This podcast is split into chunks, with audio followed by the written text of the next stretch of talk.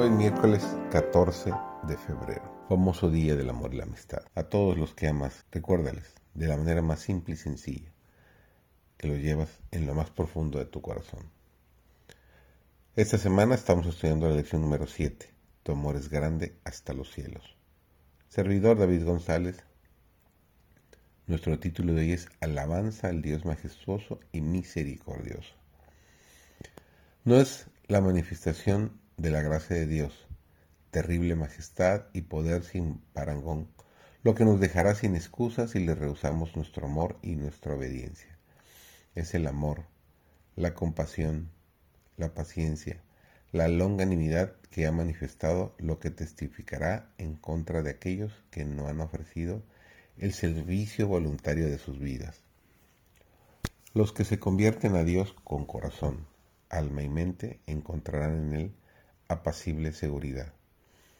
Necesitamos alabar más a Dios por su misericordia y sus maravillas para con los hijos de los hombres, nos dice el Salmo 107, el versículo 8.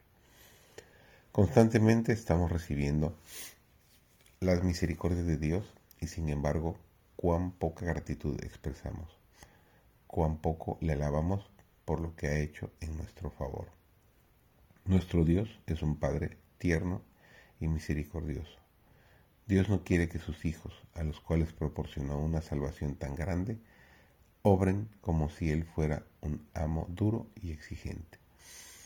Él es nuestro mejor amigo y cuando le adoramos, quiere estar con nosotros para bendecirnos y confortarnos, llenando nuestro corazón de alegría y amor.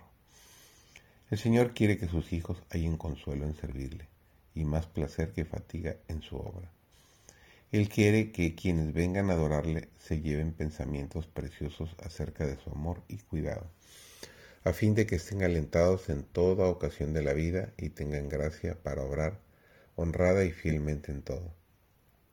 Debemos reunirnos en torno a la cruz. Cristo y Cristo crucificado debe ser el tema de nuestra meditación, conversación y más gozosa emoción. Debemos recordar todas las bendiciones que recibimos de Dios.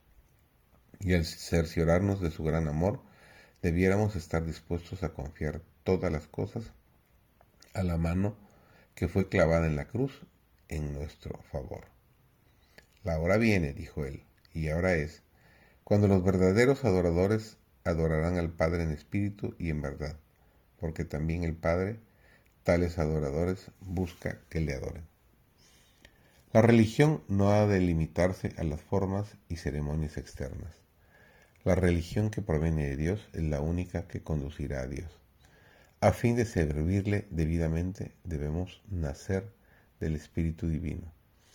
Esto purificará el corazón y renovará la mente, dándonos una nueva capacidad para conocer y amar a Dios.